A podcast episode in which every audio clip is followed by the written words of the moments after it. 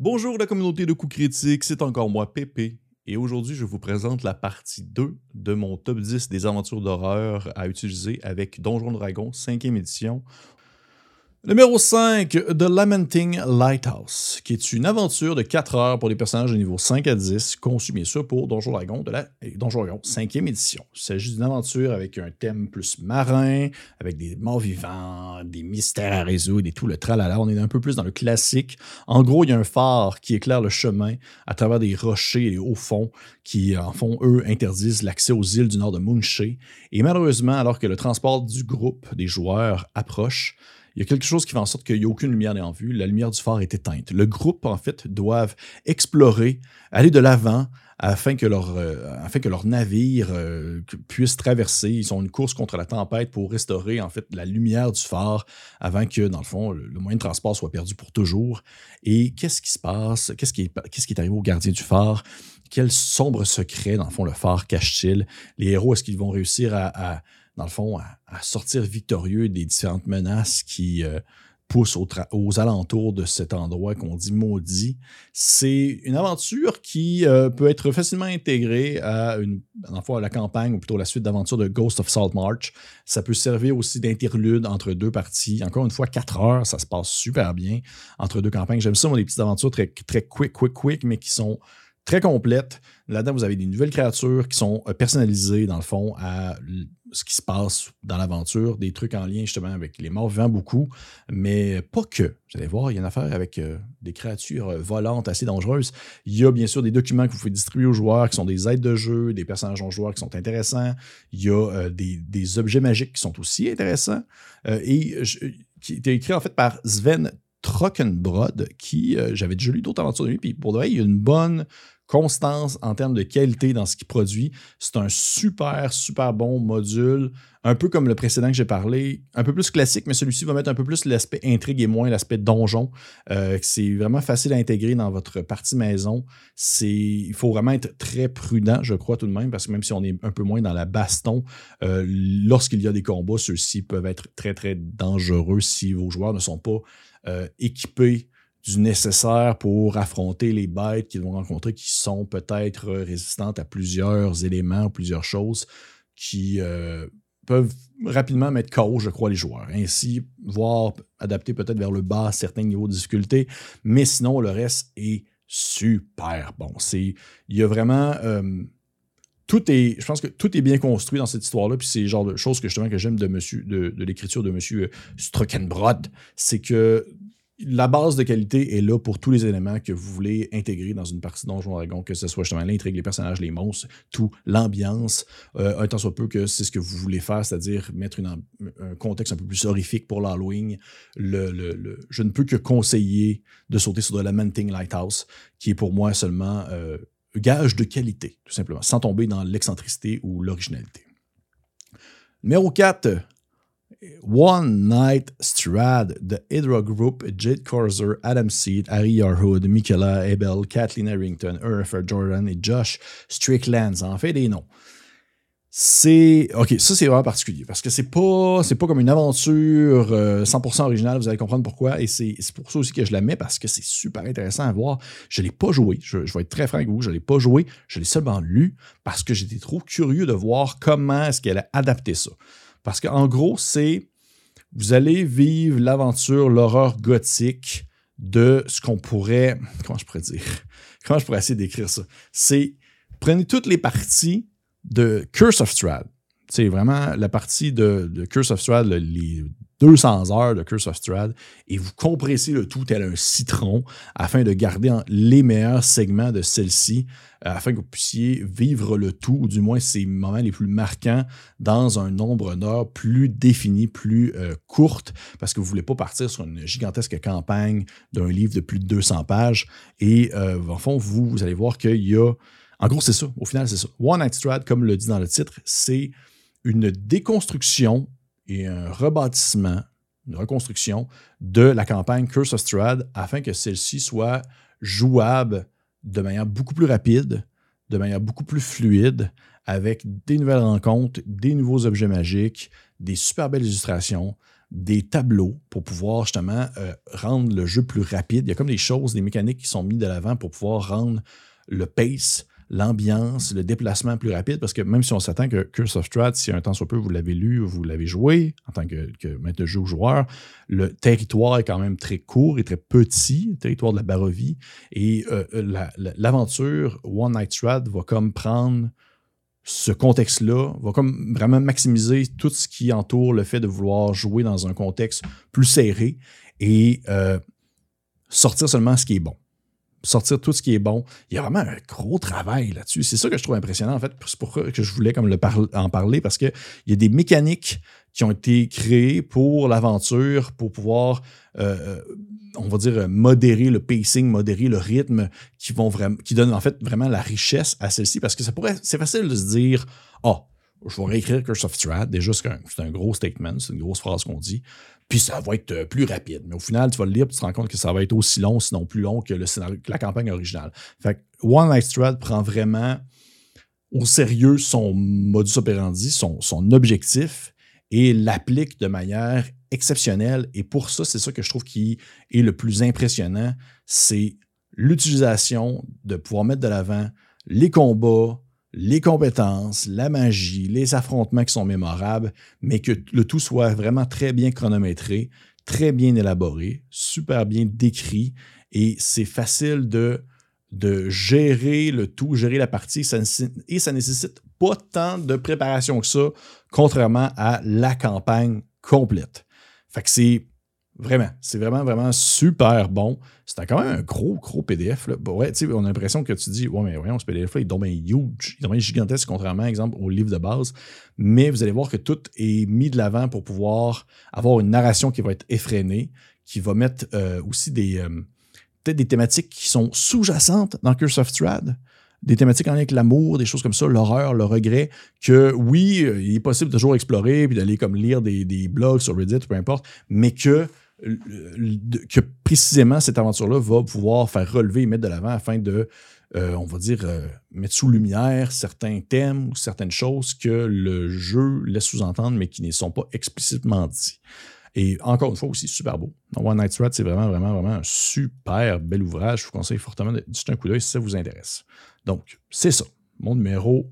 C'est mon numéro quoi, ça? Euh, mon numéro. Numéro 4. Numéro 3, The Hunt de P.B. Publishing, Phil Beckwith.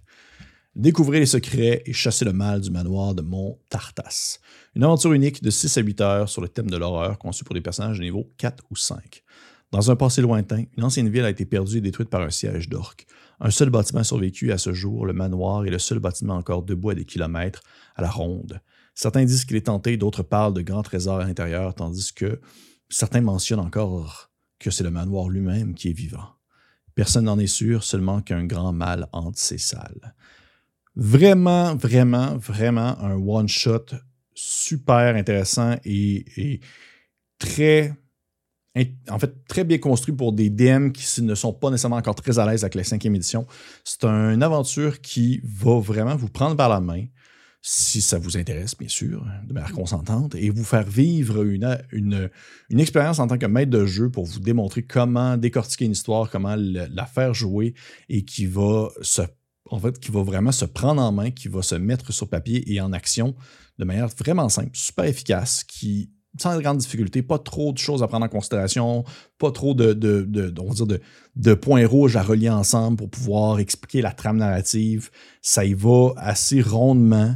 Je pense qu'il y a des choses qui. Je, crois qu'un DM qui est très expérimenté avec, avec des joueurs qui sont très expérimentés vont peut-être trouver ça un peu trop. Euh, euh, un peu trop direct, un peu trop simple.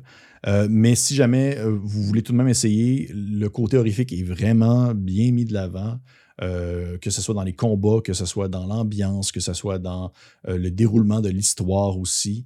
il y a vraiment une petite touche d'horreur très bien exploité, qui est tout de même un peu classique, mais qui, selon moi, va, euh, va peut-être vous faire changer de mood ou d'ambiance si vous étiez moins dans ce type d'aventure-là. Euh, il y a certaines choses qui peut-être sont un peu vides. Je ne dirais pas nécessairement qu'il y a des.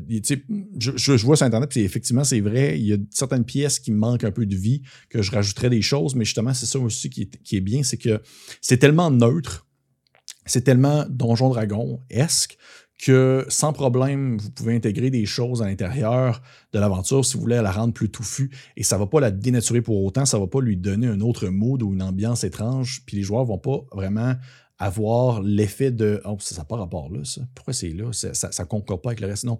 Tout peut facilement, dans le fond, s'interrelier ensemble sans grande difficulté. C'est très rapide, ça joue super bien, ça s'exécute aussi sans problème, quand je les mentionne. C'est stimulant, effrayant, amusant en même temps.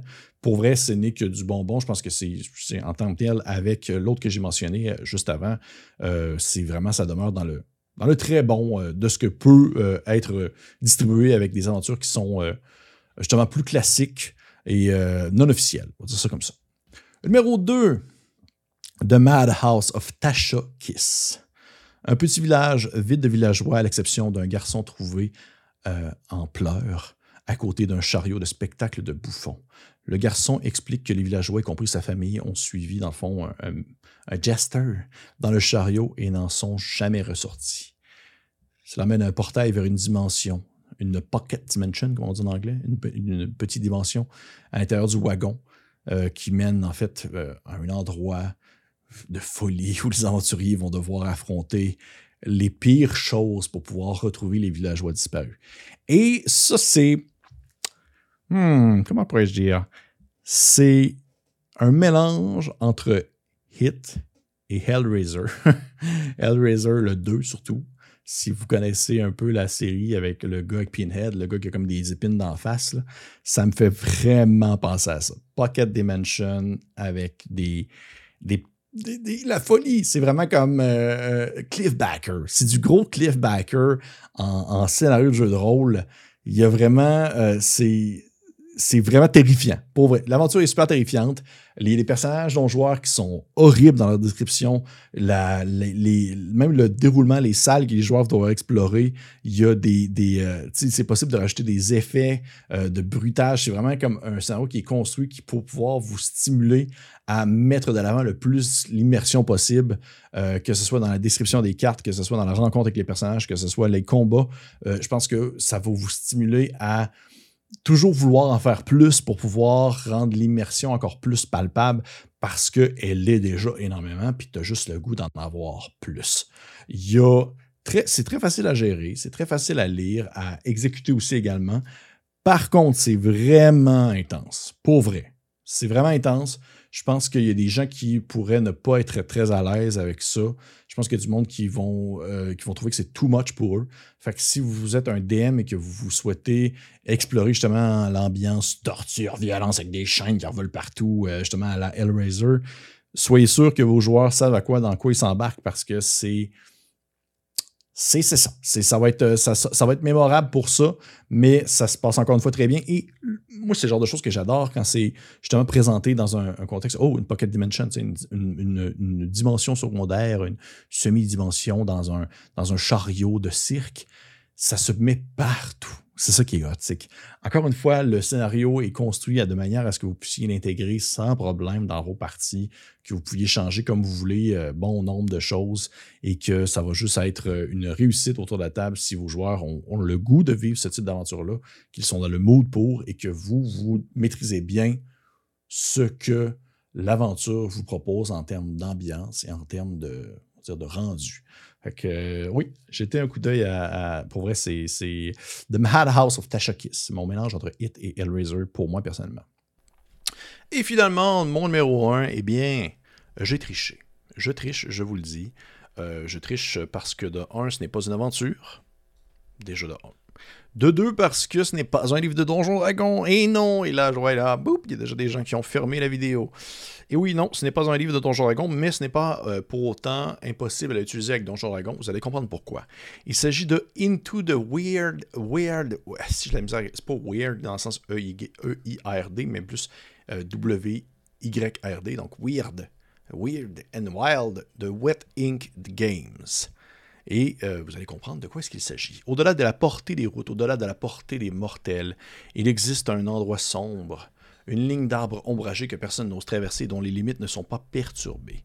Ce n'est pas la forêt des bêtes et des fées paisibles, mais c'est plutôt le conte pour enfants sombres et tordus qui vous a terrorisé lorsque vous étiez enfant. C'est un monde de peur, de folie, d'effusion de sang, régi par le regard insensible des arbres anciens. Il n'y a pas de négociation possible avec les forces primitives qui dirigent ce monde non civilisé, car vous n'avez rien qu'elles puissent désirer. Les bois ne se soucient pas de vous, ne l'oubliez jamais. Into the Weird and Wild, en fond, c'est un supplément. C'est un livre supplément qui, pour les gens qui cherchent à incorporer tout ce qui touche la nature sombre, la nature horrifique, étrange, sauvage et terrifiante dans le jeu de rôle au sens large. Fait que vous pouvez l'utiliser pour Donjon Dragon, vous pouvez l'utiliser pour Morkborg, vous pouvez l'utiliser pour whatever le jeu que vous voulez. C'est vraiment pour apporter vraiment un aspect, les paysages sombres, les vastes forêts menaçantes, les, les, euh, les marais qui sont, euh, dans le fond, euh, profonds et, dangereux. C'est un, un, livre qui va vous permettre, en fait, d'émuler l'ambiance d'un donjon. Dans son, la manière qu'un donjon va être construit, mais dans un milieu naturel. Donc, il y a vraiment comme une refonte. Il y a, des, il y a un système, plutôt plusieurs systèmes proposés à l'intérieur qui ne servent pas à jouer un jeu complet. Tu sais, qui vont pas être utilisés dans le fond pour faire je fais une game de weird and, weird, weird and wild. C'est plutôt je vais prendre les règles, ces règles-là, ces règles-là, ces règles-là, et les incorporer dans mon jeu qui peut être Donjon Dragon, qui peut être autre chose, afin d'émuler l'aventure horrifique des espaces sauvages. Donc, il y a des règles pour le voyage et la survie dans le milieu sauvage. Il y a des règles pour euh, les événements étranges qui peuvent survenir lors des différents cycles de la Lune. Il y a des règles pour chasser, traquer, tuer des monstres. Il y a des monstres qui sont proposés, bien sûr. Il y a des objets aussi étranges en lien avec la nature. Il y a des, sorts de la magie qui est aussi euh, expliqué qui peut être intégré dans votre propre jeu à vous. Il y a euh, l'utilisation justement comme les différents outils qui peuvent être à votre portée pour donner l'effet d'un donjon dans l'espace sauvage, c'est-à-dire vous êtes quand même cadré, cloîtré dans un lieu dangereux et vous ne pouvez pas nécessairement vous enfuir alors que autour de vous se renferme une forêt sans fin. Euh, il y a bien sûr des, outils pour générer l'aventure avec le grand A dans le milieu sauvage. Il y a des tables full de tables aléatoires pour de la maladie, des régions étranges, des pièges, des dangers, de la flore. C'est quelque chose qui vient vraiment me chercher parce que euh, j'aime beaucoup justement tout ce qui touche le folk horror et euh, Weird, and, Weird and Wild, c'est le titre de ce livre-là, vient vraiment euh, me donner du jus sans cesse à explorer, dans le fond, toute cette saveur-là qui est la nature dangereuse. Et aussi du fait que c'est super bien écrit, l'écriture est les numéro un, euh, les, les, euh, la manière que c'est décrit, que c'est euh, expliqué, la manière qu'ils vont vous, inspirer par l'aspect peut-être narratif de certaines tournures de phrases ou autre chose comme ça, parce que oh, ce n'est pas comme un, pas un livre purement 100% euh, éducationnel. Il n'est pas en train de vous donner de la, matière, c'est vraiment une mise en contexte, une mise en abîme, c'est une immersion. Eh bien, pour ça, c'est vraiment stimulant, mais aussi également les illustrations qui sont tous faites par le même artiste, qui ont une, qualité indéniable pour pouvoir euh, implanter l'ambiance horrifique d'une forêt pesante, du danger qui euh, se cache de l'autre côté d'un tronc d'arbre. pour moi, c'est un livre de référence faramineux que pourrait que je vous conseille, que je conseille à toutes les personnes qui ont un temps soit peu l'intérêt pour tout ce qui touche, euh, même pas nécessairement l'horreur, oui, mais tout ce qui touche l'espace sauvage et essayer d'émuler, de rendre cet endroit-là le plus dangereux et le plus euh, difficile possible pour vos joueurs. Tu sais, l'ambiance à la Witcher, si jamais vous, voulez faire une game à la Witcher, mais vous restez dans Donjon Dragon 5e édition, admettons, pognez-vous Into the Weird and Wild, c'est vraiment The Wet in Game c'est du bonbon en barre, puis je ne peux qu'encourager. C'est pour ça que je l'ai mis numéro 1, parce que il peut se porter pour Donjon Dragon 5e édition, même si au final, ce ne l'est pas. Donc, c'est tout. Ah, c'était ma petite. Euh, c'était ma petite coquinerie de fin de vidéo. Encore une fois, merci beaucoup aux personnes qui ont commenté, liké, partagé. Euh, je serais curieux de savoir, vous, euh, si vous avez des coups de cœur de me le dire en vidéo. En, ben, vidéo. Ben, vous pouvez me le dire en vidéo aussi si vous voulez, je vais l'écouter, mais me l'écrire en commentaire sous la vidéo. Ça va me faire plaisir de vous répondre. Euh, encore une fois, ben oui, beaucoup de choses qui est anglais, anglais parce que malheureusement, je n'ai pas tant de stock que ça de matériel euh, francophone de Donjon Dragon pour la cinquième édition. Euh, peut-être que ça va changer un jour, peut-être que nous allons éventuellement sortir des choses, nous, chez Co-Critique, qui sait. Mais d'ici là, merci aux commentaires et on se dit à la prochaine.